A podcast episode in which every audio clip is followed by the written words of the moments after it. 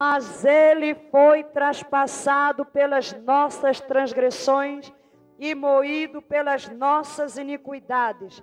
O castigo que nos traz a paz estava sobre ele, e pelas suas pisaduras fomos sarados.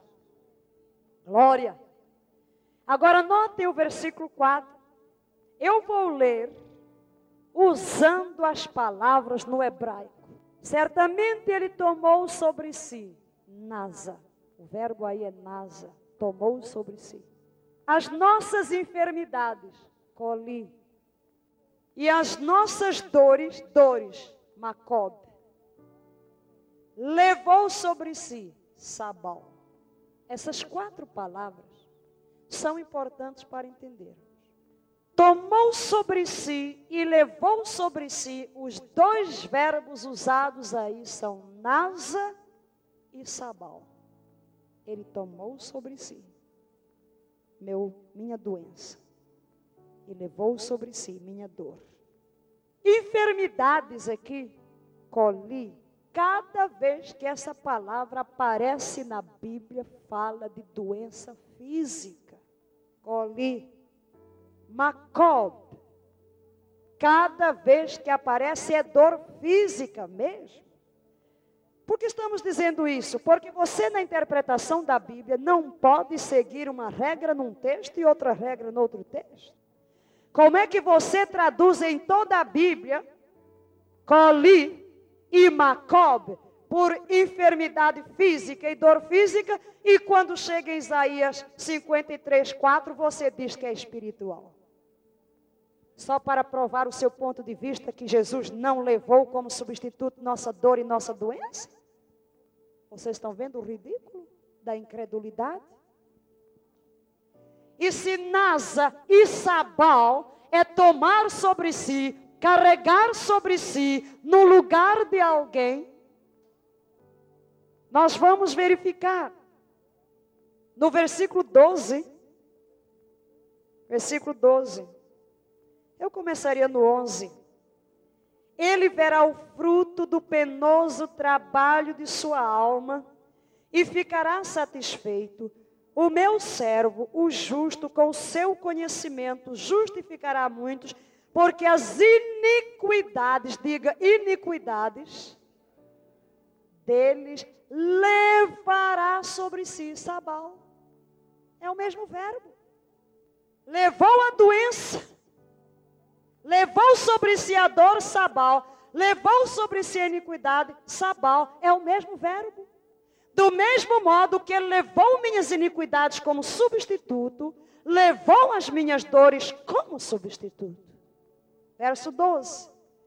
Por isso eu lhe darei muitos com a sua parte, e com os poderosos repartirá ele o despojo, porquanto derramou a sua alma na morte, foi contado com os transgressores, contudo levou sobre si, Nasa, o pecado de muitos. É o mesmo verbo. Nasa e Sabal. Esses dois verbos são usados em Isaías 53 para levar as enfermidades e dores, do mesmo modo como para levar as iniquidades e os pecados.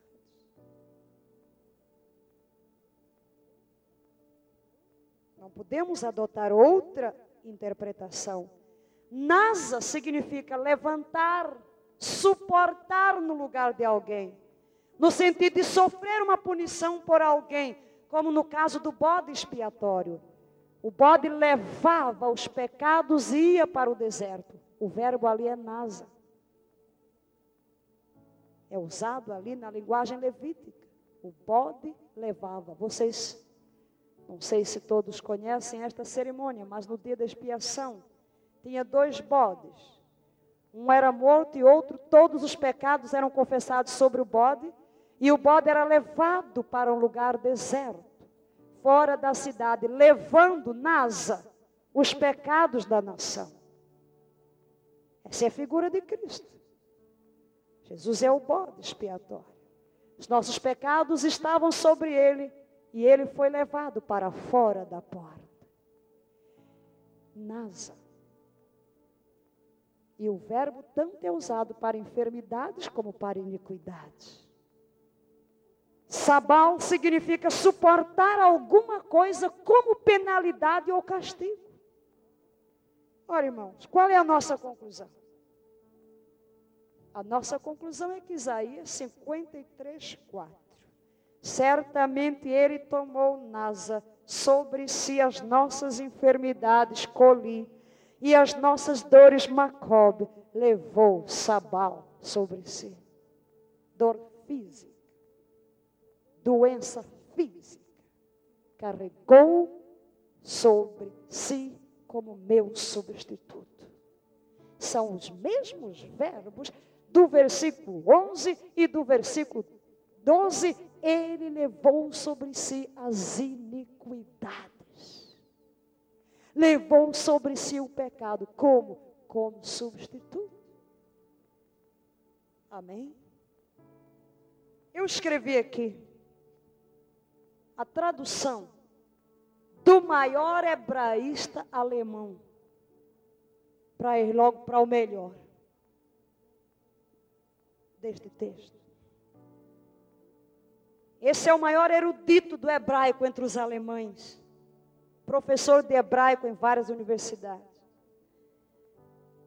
Ele diz, falando de Mateus 8, a tradução ali, livre, mas fielmente o Evangelho de Mateus traduz Isaías 53, 4. Ele mesmo tomou as nossas enfermidades e carregou com as nossas doenças. É assim que Mateus traduz Isaías 53, de maneira livre. O auxílio que Jesus prestou em todos os casos de enfermidades físicas é tomado em Mateus como cumprimento do que é profetizado em Isaías sobre o servo de Jeová. Os verbos hebraicos do texto, usados em relação ao pecado, sabal e nasa, significam assumir como um fardo pesado e levar a culpa do pecado como se sua própria. Isto é, suportar o pecado medianeiramente a fim de o expiar. Mas aqui não são os nossos pecados, mas as nossas dores e enfermidades o assunto em pauta. E o mesmo sentido mediador permanece. Esse é o comentário do maior hebraísta.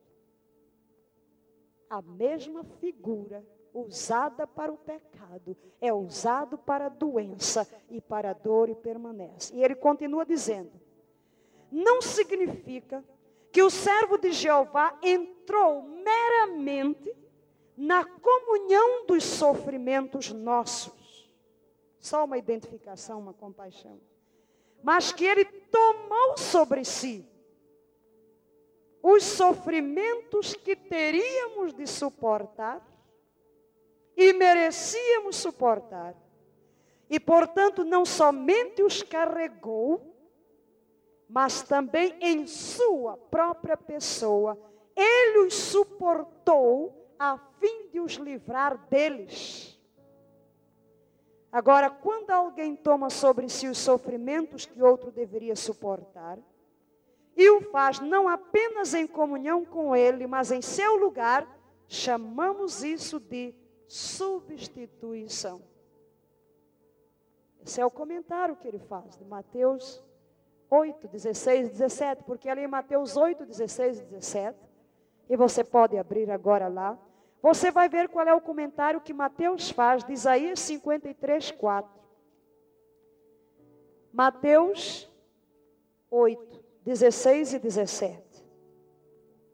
Chegada a tarde, trouxeram-lhe muitos endemoninhados, e ele meramente com a palavra expeliu os espíritos e curou todos os que estavam doentes, para que se cumprisse o que fora dito por intermédio do profeta Isaías.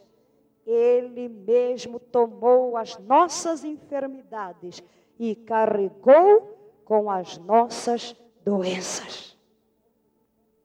Essa é a interpretação de Mateus. tomou sobre si nossos pecados e carregou a figura do bode expiatório, carregando sobre si, em nosso lugar, como substituto. Exatamente. E não somente, aí está dizendo o versículo 16: Chegada a tarde, trouxeram-lhe muitos endemoniados, e ele meramente com a palavra os expeliu e curou todos os que estavam doentes para que se cumprisse o que fora dito pelo profeta Isaías. Curou os doentes físicos para que se cumprisse o que fora dito pelo profeta Isaías. Tomou sobre si os, as nossas doenças, carregou com as nossas enfermidades, levou as nossas dores sobre si. Essa cura, essa cura é para que fique provado que ele se tornou nosso substituto e que tem poder para curar. Mas ouça, tem um argumento forte dos contra. E isso é o que o senhor Scofield descreve aí nesse comentário dele. E os outros é o seguinte: Mas Jesus ainda não tinha morrido na cruz quando Mateus citou este texto. Olha lá a esperteza, hein? Portanto, Isaías 53, 4 cumpriu-se nos dias de Jesus lá em Cafarnaum. Ele não tinha morrido. Grande estupidez. Esses mesmos não negam que o pecado foi expiado por Jesus na cruz. Mas lá em Cafarnaum, no capítulo 2 de Marcos, Jesus diz: Perdoados são os teus pecados antes mesmo de subir à cruz. Por quê? Desde que Jesus de Nazaré entrou aqui e começou o seu ministério salvador, aos olhos de Deus já era um fato. E para além disso, a Bíblia diz que ele é o cordeiro que foi morto desde a fundação do mundo todas as bênçãos que vieram antes e depois são na base da expiação do Calvário. As bênçãos que vieram antes estavam no crédito da cruz que viria e hoje estão no crédito da cruz que já veio. Estamos falando de seis razões porque todo cristão deve esperar que Cristo cure as suas enfermidades hoje. A primeira razão que vimos é que Deus sempre curou. E Ele é um Deus que não muda. Diga isso comigo. Deus sempre curou. E Ele é um Deus que não muda. Começamos a ver a segunda razão qual é a segunda razão porque todo cristão deve esperar que Cristo cure as suas enfermidades? Porque Cristo morreu para expiar tanto os nossos pecados como as nossas doenças. E o grande capítulo da expiação qual é? Isaías 53. Começamos a analisar o versículo 4. Ele tomou sobre si as nossas enfermidades e levou sobre si as nossas doenças. Vimos que no mesmo capítulo diz que ele levou sobre si as nossas iniquidades e tomou sobre si os nossos pecados. Vimos que os verbos sabal e nasa significam suportar alguma coisa no lugar de alguém, sofrer o castigo como um substituto. Hein? Então, na cruz, Jesus foi o meu substituto. Ele me substituiu na cruz, levando as minhas doenças, levando as minhas dores, levando os meus pecados e levando as minhas iniquidades. Estava na cruz. Glória. Vimos que Mateus, em Mateus 8, 16 e 17, ele interpreta Isaías 53, 4 livremente. Depois de um dia, quando Jesus curou a todos os enfermos com a sua palavra, ele diz para que se cumprisse o que fora dito pelo profeta Isaías. Tomou sobre si as nossas enfermidades e carregou com as nossas doenças. Essa é a mesma figura do bode expiatório. Vimos que este verbo sabal é uma linguagem levítica, quando eles traziam os dois bodes. Um seria imolado, o outro, os pecados eram confessados sobre ele, e ele era levado, carregando o pecado, ele era levado para o deserto. E a palavra diz: Ele tomou sobre si as nossas enfermidades e carregou com as nossas doenças. Oh glória! Se alguém fizer alguma coisa em seu lugar, como seu substituto, você não tem que fazer aquela coisa, tem? Se alguém pagar uma dívida sua em seu lugar, você tem de pagá-la? Se você traz sobre as costas um peso e alguém o tira dos seus ombros e o carrega para você, você pode carregá-lo? Não. Agora veja o que a Bíblia diz. Ele tomou sobre si as minhas doenças e carregou com as minhas enfermidades. Aleluia. Vamos deixar que o Espírito imprima essas palavras em nosso espírito. Porque quando você vir isso em seu espírito, nunca mais você aceitará uma doença como sua. Se Jesus levou o meu pecado, pagou o preço da minha redenção, eu não tenho de ir para o inferno. Eu só vou se eu quiser. E vocês sabem qual é a única razão por que as pessoas irão para o inferno? É por rejeitarem a oferta de Jesus na cruz. Só por isso. Você sabe a única razão para um cristão continuar doente é rejeitar a cura que está nas feridas do Senhor Jesus. Ou por ignorância, ou por incredulidade. Eu creio que a maioria das pessoas é por ignorância. Você foi ensinado que Jesus levou os nossos pecados e que por isso não devemos viver no pecado. Não foi ensinado assim? Mas você foi ensinado que Deus mesmo manda doenças para você. E que pode ser que Ele não queira curar você. Que absurdo. Que absurdo. Que maneira horrível de se interpretar a Bíblia. Você segue dois sistemas de interpretação para o mesmo texto. Você discute se é a vontade de Deus perdoar o meu pecado? Discute isso. Se Jesus levou o meu pecado, é claro que a vontade dele é perdoar-me. E se ele levou a minha doença, é claro que a sua vontade é curar-me. Não é lógico?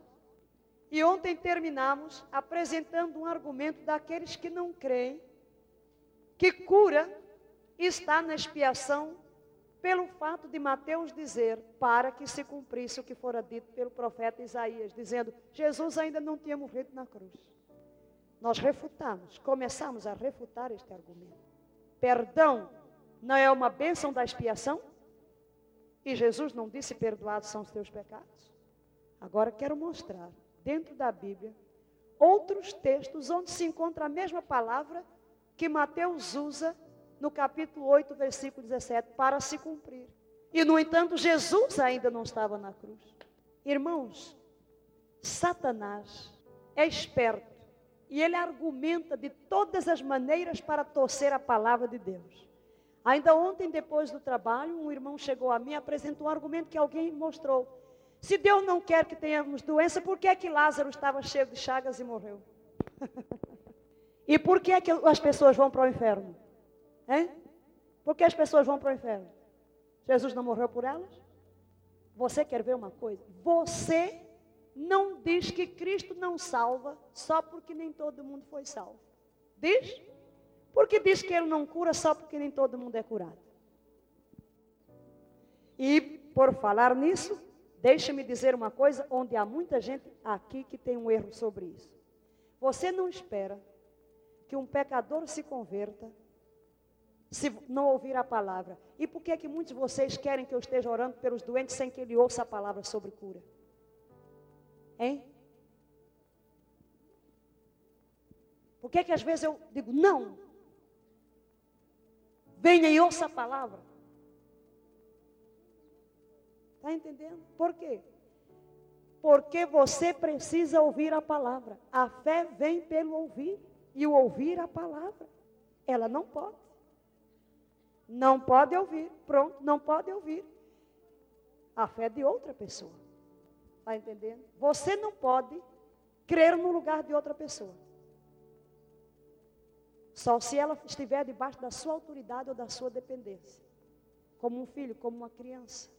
Como um crente novo na fé. Mas você vê mesmo aqueles que não ouviram a palavra profunda, um ensino profundo, eles creem. Eles creem. Porque toda aquela gente vinha para Jesus. Porque cria que Jesus curava. Porque Jesus curou a todos aqueles que vieram a Ele. Porque eles já vieram sabendo e crendo que Jesus ia curar. Aí, ontem à noite eu tive um sonho. Alguém chegava para orar e eu perguntava: Você vai ser curado na hora que eu impuser a mão sobre você? E a pessoa dizia: Não sei. Aí eu disse: Volte para o seu lugar. Não vou orar. Por quê? Não adianta. Você veio em dúvida. Nós entraremos na área da fé. Entraremos na área da fé. Como é que você vai exercer uma fé sem que a semente seja plantada? Quando você se entregou a Jesus foi por quê? Porque primeiro você ouviu e ouviu e ouviu, e um dia de repente, tudo aquilo que você ouviu sobre Jesus e pecado, pum, brilhou dentro de você e você disse: Eu aceito. E nasceu de novo. Não foi. Cura é a mesma coisa. Você vai ouvir e há um momento em que você vê vocês podem ser curados aqui enquanto nós estamos falando, como muitos podem ser salvos enquanto estamos pregando. E isso tem acontecido tantas vezes. Agora, muitas vezes você não ouve o evangelho certo. Ainda ontem, depois do culto da noite, na hora que eu ia descendo, o rapazinho me agarrou. Preciso falar com a irmã particularmente. Eu disse: ou você começa ou nunca consegue. Porque outros vão chegando em cima. Eu disse: estou na igreja há mais de um ano. Sou, estou na igreja há mais de um ano. Vim hoje a primeira vez ao seu trabalho. Descobri que não tenho nada de crente. Eu disse: Você vai nascer de novo aqui. E ele disse: E é agora. Aleluia. Eu tenho visto muita gente se convertendo, membro da igreja, em nossas reuniões. Lembram-se do último seminário? No dia que falamos de novo nascimento, quanto membro da igreja veio aqui e recebeu uma libertação, nasceu de novo porque ouviu o evangelho certo. Fé vem pelo ouvir e ouvir a palavra. Plante a semente certa, porque a semente vai germinar de acordo com aquilo que ela tem. Os irmãos sabem que normalmente em nossas campanhas, quando nós vamos orar pelos enfermos, o que fazemos? Pregamos sobre cura, muitas vezes nem tocamos em ninguém. Agora mesmo no Rio, foi a nossa última campanha, falamos sobre cura. Todo mundo ficou em pé. Oramos daqui mesmo. Não tocamos em ninguém. Fiquem de pé aí. Você não é crente? Impõe a mão sobre você. Orei. Perguntei quantos já viram a manifestação no seu corpo? Olha, uma multidão. Começamos a ouvir alguns testemunhos. Logo a mocinha que estava atrás de mim tinha um problema nos olhos, estava para ser operada. Mas olha, a conclusão dela: não, não vou ser operada. Jesus é quem vai me curar. Estou vendo tudo. Eu não toquei nela. Tudo quanto eu fiz foi ensinar a palavra. Outra irmã, porque de manhã, na hora que começamos a louvar, quando a gente adora, o Espírito se move. Naquela manhã ensinei a igreja como é que se adora. Ensinei não, eu só disse, sigam-me. Basta me acompanhar que você chega ao Santo dos Santos. Eu vou adorar a Deus, você me acompanha. Mas quando terminamos, a presença de Deus enchia aquela igreja. E na hora que eu desci do púlpito para começar, não comecei não. A palavra de conhecimento começou a fluir. Uma senhora que era contra a obra do Espírito, era surda do ouvido. Eu cheguei e disse: Quem é a pessoa com problema? Até o lado do ouvido, já não me lembro se era esquerdo ou era direito. Instantaneamente, zim, abriu.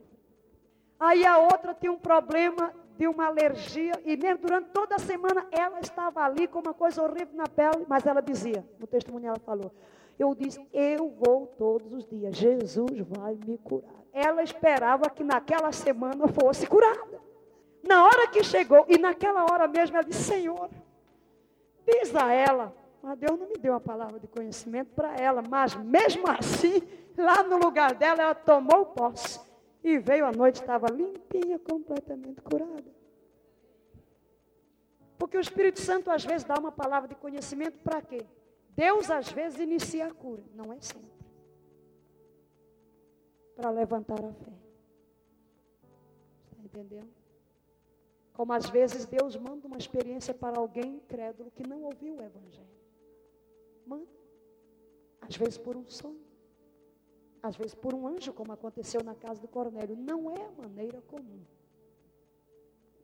A maneira comum é se pregar o Evangelho. Então, prega-se a palavra, a palavra é vida, a palavra é semente. Amém? A terra produz de acordo com a semente que nela é lançada. A terra não escolhe o que produzir, ela produz de acordo com a semente. Nosso coração é terra onde a semente que é a palavra é plantada. Se o que semeia no seu coração é dúvida, só pode produzir dúvida, derrota. Se semeamos fé, fé que vai nascer. Se semeamos cura, é cura que vai brotar. Se semeamos novo nascimento, é novo nascimento que vai brotar. Se semeamos palavra de paz, é paz que vai nascer. É a palavra. Então a palavra é confirmada. Agora, irmãos, não use o problema de alguém para negar a obra de Cristo. Se eu negar a salvação só porque muita gente vai para o inferno, não vou negar cura porque nem todos são curados. Muitos não entendem a mensagem. Outros estão doentes como cristãos e estão satisfeitos com a situação. Não é? Aceitam. Alguém é deficiente e aceita a deficiência. Estou muito satisfeito, louvo a Deus porque estou assim, estou muito bem. Pronto. Você pode ficar assim. Não há problema nenhum. Você não aceita? Alguém pode aceitar viver na miséria sendo rico.